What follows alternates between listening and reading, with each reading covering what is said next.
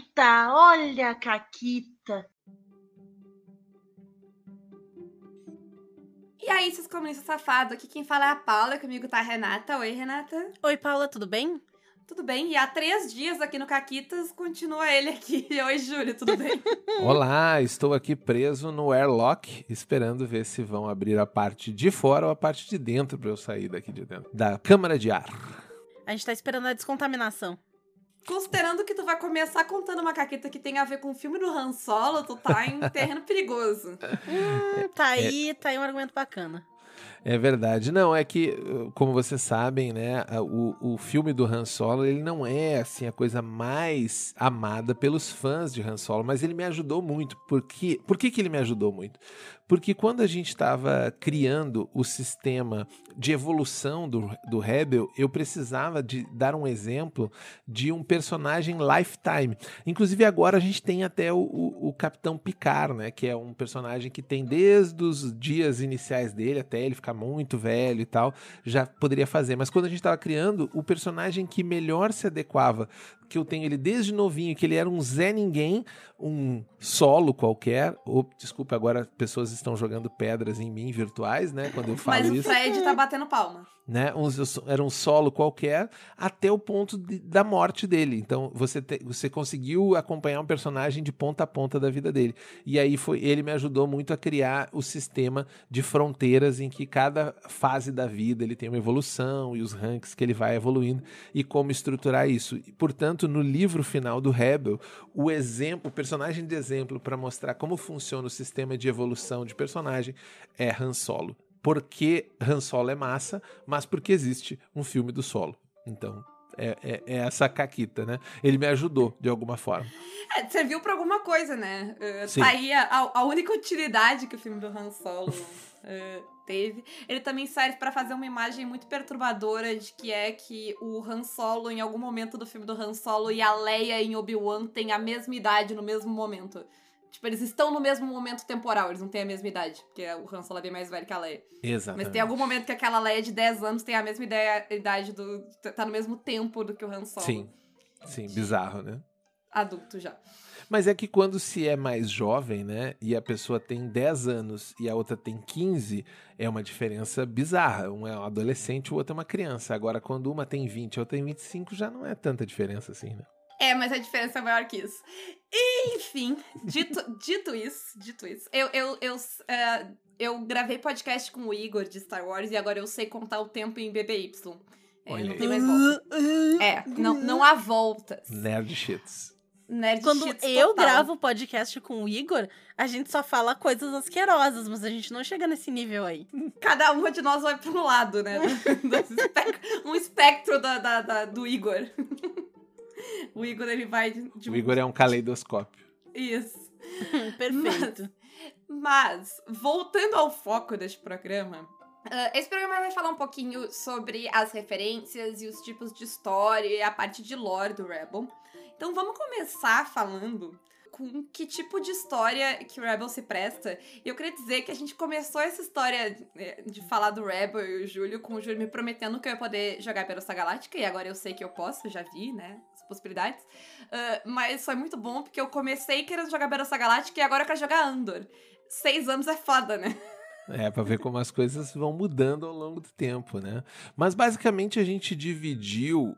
Assim, ficção científica é um gênero guarda-chuva. Ele tem muita coisa embaixo dele. Então, você tenta fechar um pouco esse guarda-chuva para o gênero ficção científica espacial. Ou seja, tem a ver com naves espaciais, tem a ver com viagens. E aí a gente tentou mais ou menos colocar três vertentes diferentes, que a gente chamou uma de exploradoras e diplomatas, que é quando você tem um, um, tipo de história em que os personagens têm funções de comando, eles estão em naves gigantes, ele tem uma grande tripulação para resolver, que lembra um pouco Star Trek, Battlestar Galactica, Uh, macros, uh, encoraçado e Yamato, esse, essas, esse tipo de história mais uh, em que os personagens estão indo em direção ao desconhecido, ou estão numa guerra gigante, ou estão fugindo de alguma coisa com uma nave grande e tem muito mais responsabilidade envolvida.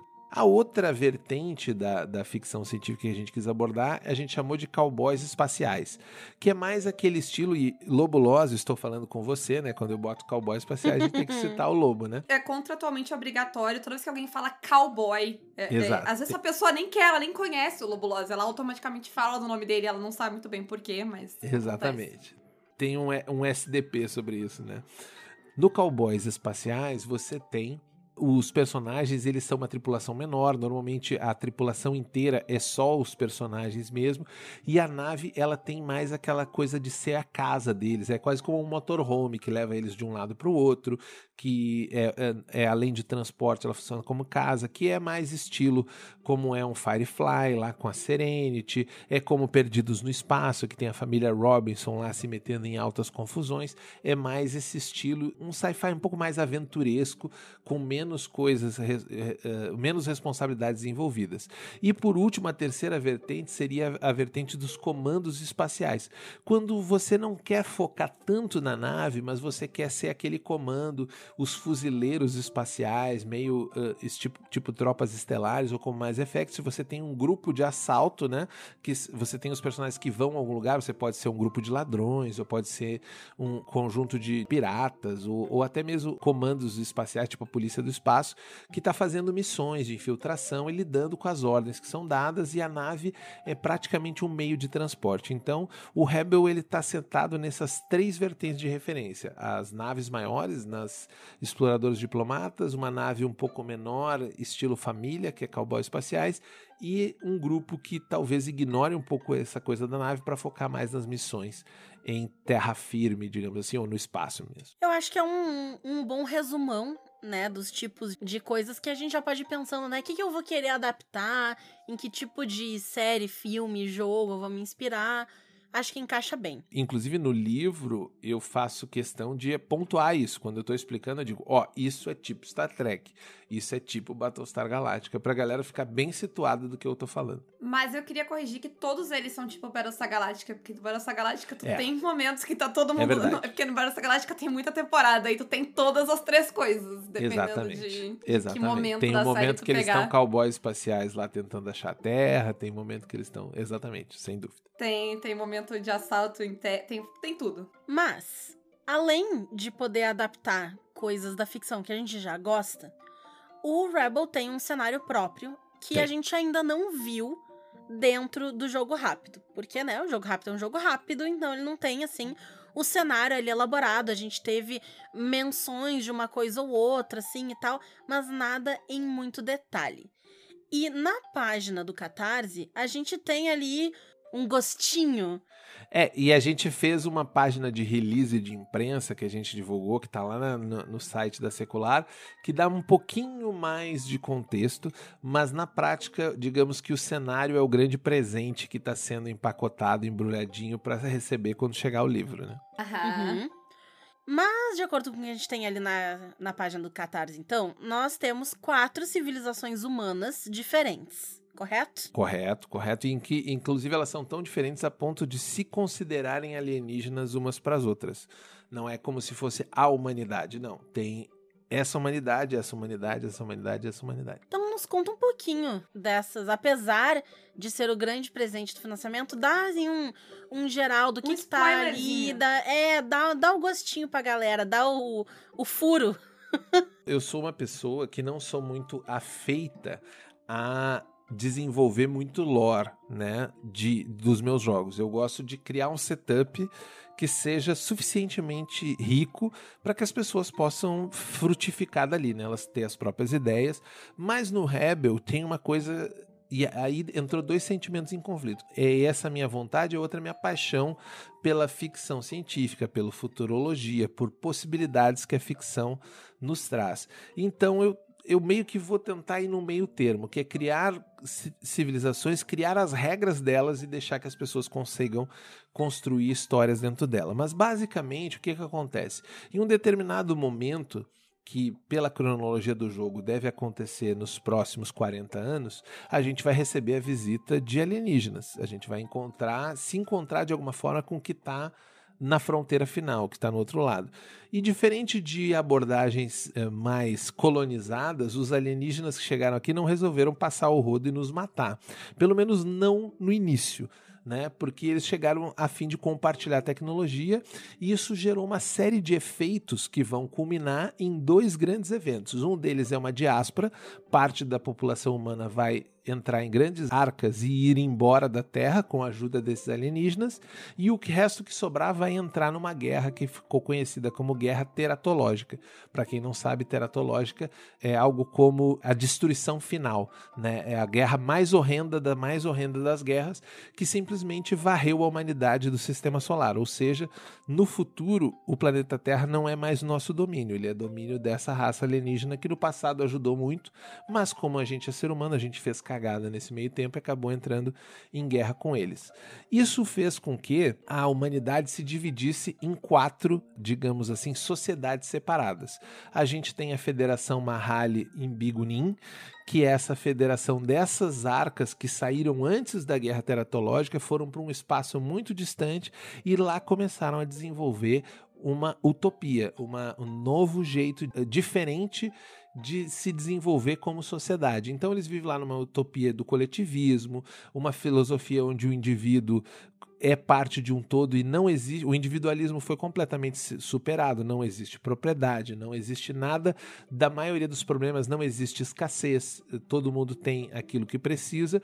E o foco da federação é integrar cada vez mais novas raças, novas civilizações e, e espalhar o conceito dessa coletividade, né? O ser humano como uma comunidade coletiva focada na, no que eles chamam de comunidade estelar, né? Que é essa grande federação e ela e, e, por esse, essa força eles são extremamente poderosos, são reconhecidos, eles agregaram várias outras raças alienígenas e têm características muito próprias.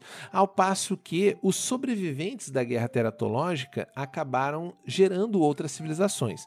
Primeiramente, a corporação Neway, porque as pessoas mais ricas da Terra, quando viram que ia dar ruim na, na guerra, eles foram embora também, utilizando os recursos deles e fundaram uma esta, um, estados corporativos, uma grande empresa lá, onde tudo é privatizado, tudo que você precisa você tem que pagar. Que. E se você não tiver dinheiro, é, e se você não tiver dinheiro, tudo bem, você tem a força do seu trabalho, você pode ser escravo voluntário, né? Ser uma pessoa escravizada voluntariamente ai, ai e pagar suas, suas dívidas. E se você tiver um problema de saúde, não tem problema, você pode ter um órgão alugado. Caso você não pague, eles vêm buscar o órgão de novo seu e levam para outra é os pessoa. Estados Unidos. Exatamente, nesse, nesse sentido. Então, digamos que seria uma extrapolação do capitalismo tardio se ele chegasse no seu ápice, ou seja, tem um grupo, uma casta que controla essa grande corporação, que tem todos os benefícios. Para quem assistiu o filme Elysium, vai lembrar aquele com Wagner Moura e o, o Matt Damon, uh, vai lembrar que é mais ou menos essa ideia, porque obviamente eu não sou nem um pouco criativo, eu sou um costurador de retalhos. E a corporação Nelway é dessa galera rica que saiu antes da guerra teratológica. Mas a galera que lutou na guerra teratológica não morreu todo mundo. Parte dessa galera acabou fundando um outro tipo de civilização, que é a União Qiang-Ying, que Basicamente, eles são um aglomerado de vários estados independentes tentando meio que se organizar, e eles são como se fossem várias nações da Terra tentando se organizar como é hoje. É um que quer um pouco mais de poder, o outro que é, ou seja, politicagem, treta, regras que você atravessa uma fronteira, muda a regra do negócio, você está viajando a sua nave, dependendo da, do, da polícia que te abordar, tem que ver de onde que ela é, porque daí ela vai ter uma regra diferente, você tem que ter o protocolo A, o protocolo B, altas burocracias. Então a União Qiangying é o estado da Terra como é hoje, levado, extrapolado na sua potência estelar, digamos assim, né? Com várias uh, uh, forças em conflito. E como diz o, o O'Connell, que é engenheiro da Star Lovelace, aqui é o mundo das oportunidades, porque ninguém realmente sabe quem manda. Isso é uma confusão, mas se você for olhar bem, é a principal oportunidade. Se ninguém sabe quem manda, eu posso mandar também, né? Então esse é, é, é o grande uh, negócio da União Dá Qiangying. pra ser espertinho. Exatamente. É onde os malandros se dão bem, onde tem contrabando, onde tem. Não que não tenha lá na corporação Nelway, mas lá, se eles te pegarem, eles te impõem uma multa. Se não você não puder te pagar, eles te matam. Sim. Porque assim, ou, ou você paga, ou você não serve àquela sociedade, né? Que em termos de Star Wars é a orla exterior. Exato. É mais ou menos as fronteiras do Império ali, aquela, aquela parte onde a coisa não, não tá muito bem definida. Você tem um planeta que tem três governos que brigam pela hegemonia no planeta. Ou seja, se você quiser fazer uma ambientação bem política, você vai ambientar o seu jogo na União Qianguin. Se você jogar de pirata, vai fazer mais sentido lá. Né? Agora, se você quiser jogar o Star Trek, vai fazer muito mais sentido você ser da Federação Mahali. E por último, e não menos importante, nós temos as Repúblicas Alfa, que é a galera que também estava na luta contra os mensageiros, os alienígenas lá que nos ajudaram no começo, mas eles são a toda essa galera supremacista, xenofóbica, nazista e tudo essas coisas bizarras que acabaram ficando, digamos assim, pro lado de lá. Isso não faz muito sentido no espaço, que o espaço não tem lado, mas imagine que todas as civilizações outras ficaram pro lado de cá, no meio ficou essa área de exceção, onde os alienígenas obliteraram o que tinha de humanidade na Terra, e do lado de lá ficou essa turma. E essa turma, o que, o que move eles a progredir, a se desenvolver, é o ódio alienígenas. Eles são xenofóbicos e acho que todo mundo que se relaciona com alienígena é traidor, né? Então eles têm lá a igreja da, da renovação, eles têm um sistema extrema, é meio que o conto de Aya misturado com outras coisas bizarras e que todo mundo que não fechava com eles, eles expurgaram ou mataram ou fizeram um êxodo e por aí vai.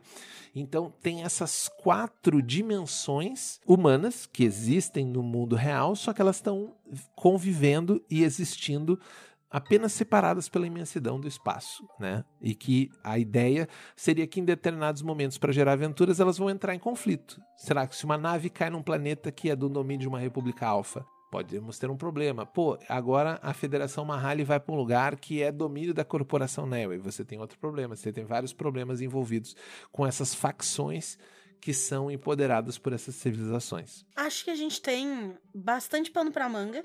Quem quiser jogar direto no cenário do Rebel, então tem muitas opções para pensar personagem, para pensar conflito, para ver uh, até que tipo de aventura, né? Porque ele também oferece, por ter este cenário, tu tem como jogar dentro de uma dessas civilizações Sim. ou entre elas ou viajando de uma para outra, interagindo com múltiplas delas, tu tem como manejar um micro e um macro assim, né, que tu consegue fazer Até porque ali. quando você escolhe o que você vai jogar, a sua nave vai escolher uma facção na qual ela é filiada, porque ter uma nave te obriga a ter alguém que ou te deu a nave, ou que abastece a nave, ou que. E se você escolhe, por exemplo, ah, não, eu não quero ter filiação nenhuma, beleza, você.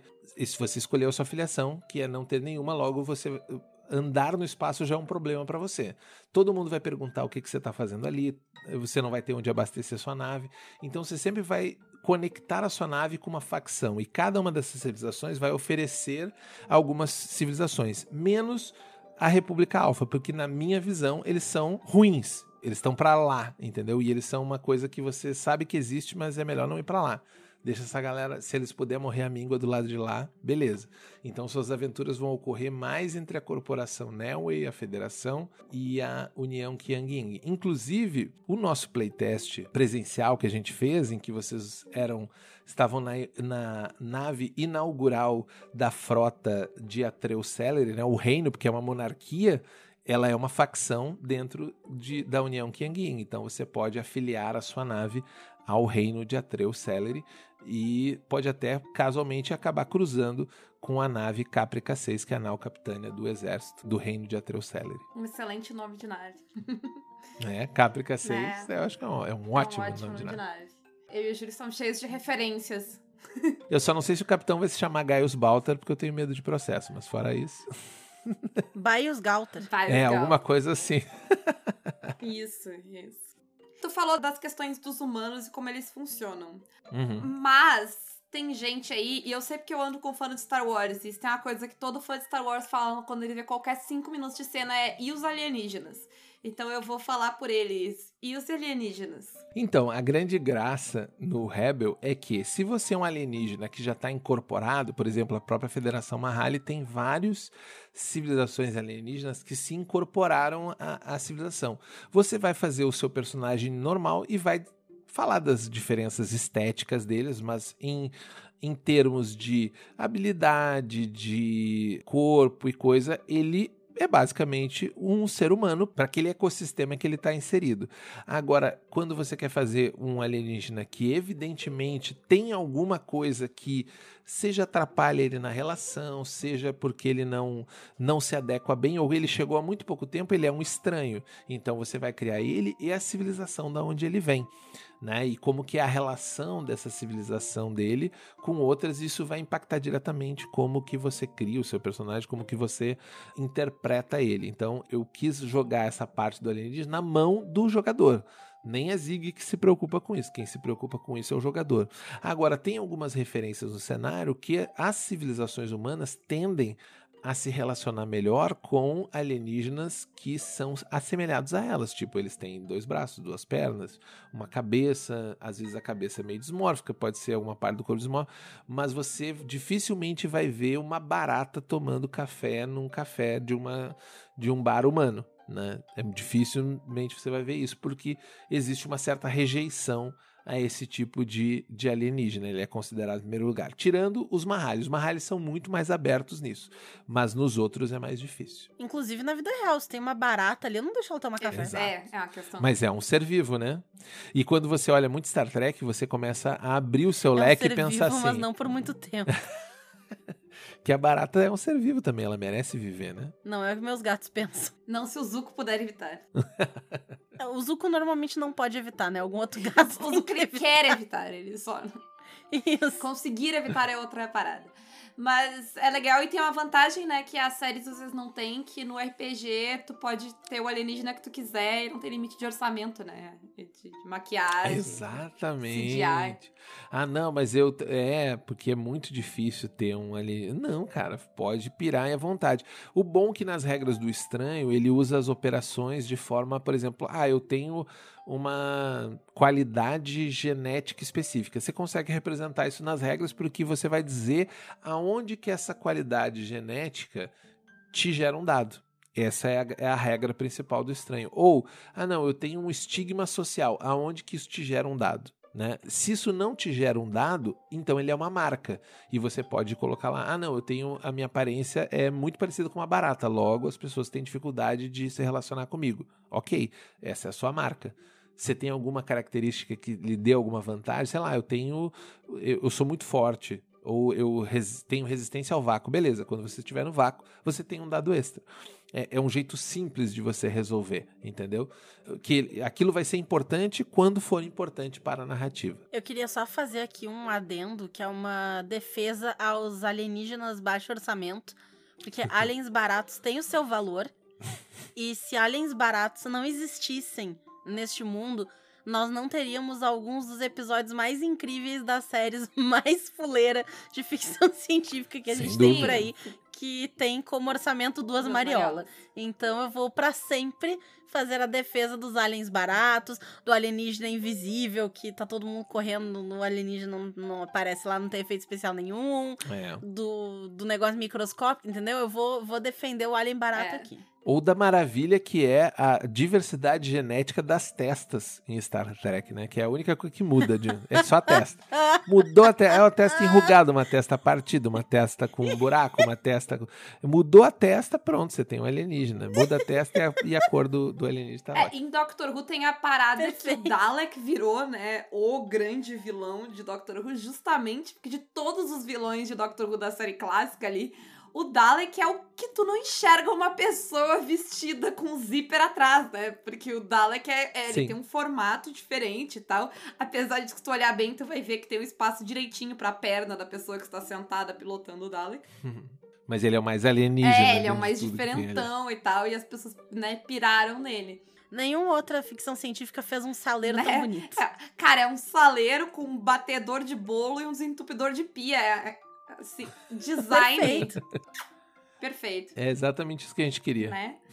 Uh, mas, falando em Doctor Who e falando né, em ficções científicas baratas ou não, o pessoal que tá aí querendo entrar no clima do Rebel, quanto tá aí nesses dias de financiamento coletivo, quais as tuas recomendações, Júlio? Assim, eu vou dar uma para cada para cada uma das três modalidades que a gente descreveu aqui, né? Eu acho que a número um, que é Diplomatas e Exploradores, eu vou recomendar assistir a série mais. A, a, a propriedade intelectual de Star Trek mais recente, que é Strange New Worlds. A primeira temporada saiu e a próxima sai agora em junho, então você pode assistir toda a. O único problema dela é ser no Paramount Plus, mas se você não quer pagar o Paramount Plus, procure meios alternativos, né? Que você com certeza vai conseguir encontrar de assistir, é muito interessante.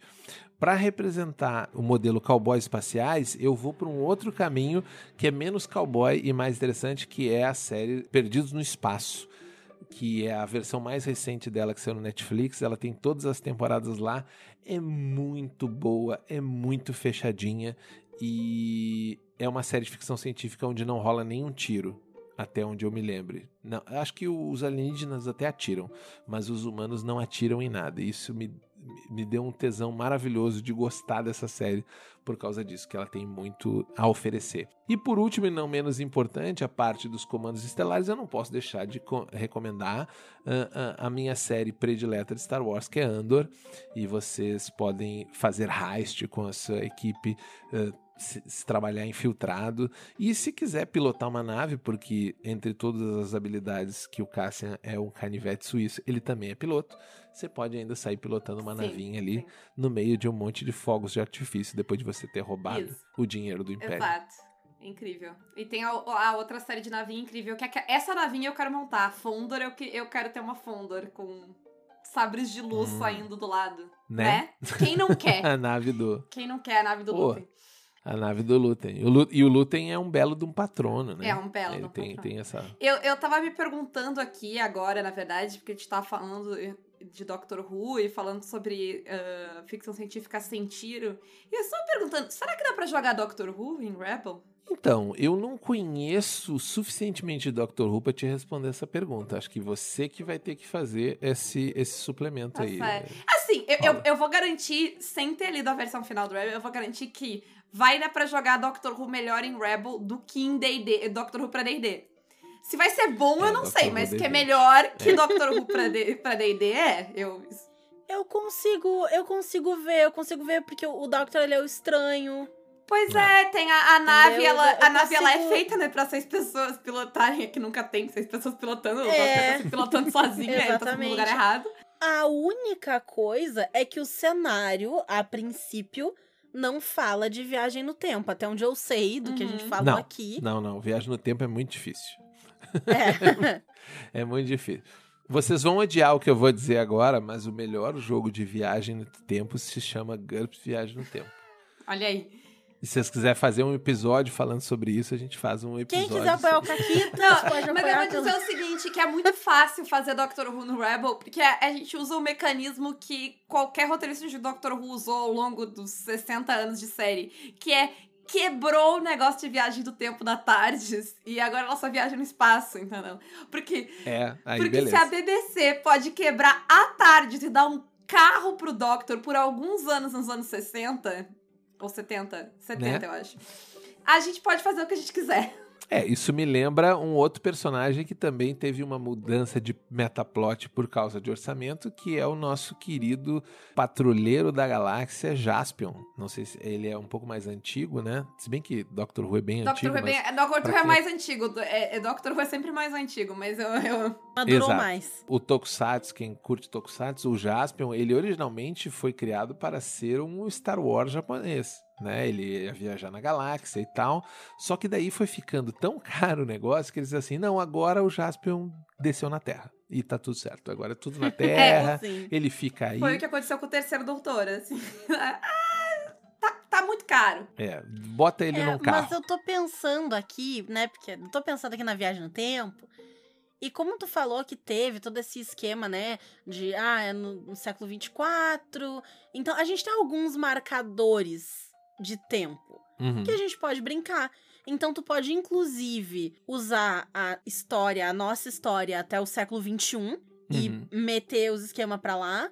Tu pode pegar e pensar desde o momento em que os aliens descobriram os humanos, como é que isso aconteceu, é, e como é que essas civilizações se desenvolveram a partir daí, como é que essas civilizações se desenvolveram antes disso, e, e aí tu pode viajar nas dinâmicas. É, aí nós entramos no maravilhoso mundo do si, né? Se tal coisa. Mas é que daí, se- Júlio, tu tá pensando na viagem no tempo como um negócio sério e cheio de regras. E Doctor Who não tem isso aí.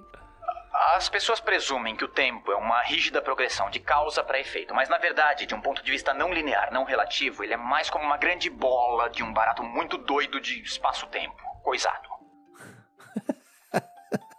Coaches reais. E Doctor Who meio que, tipo, é lindamente feito, sem regras. Porque quando convém para o roteiro, não pode mudar o passado. Quando convém para o roteiro, pode mudar o passado. E é isso. É assim que funciona a É viagem no isso. tempo em Doctor Who. Isso, e aí tudo que a gente diz é, ah, isso aqui é um ponto fixo no Isso. tempo, não dá pra mudar, mas aquele ali Até- não é, então até- pode.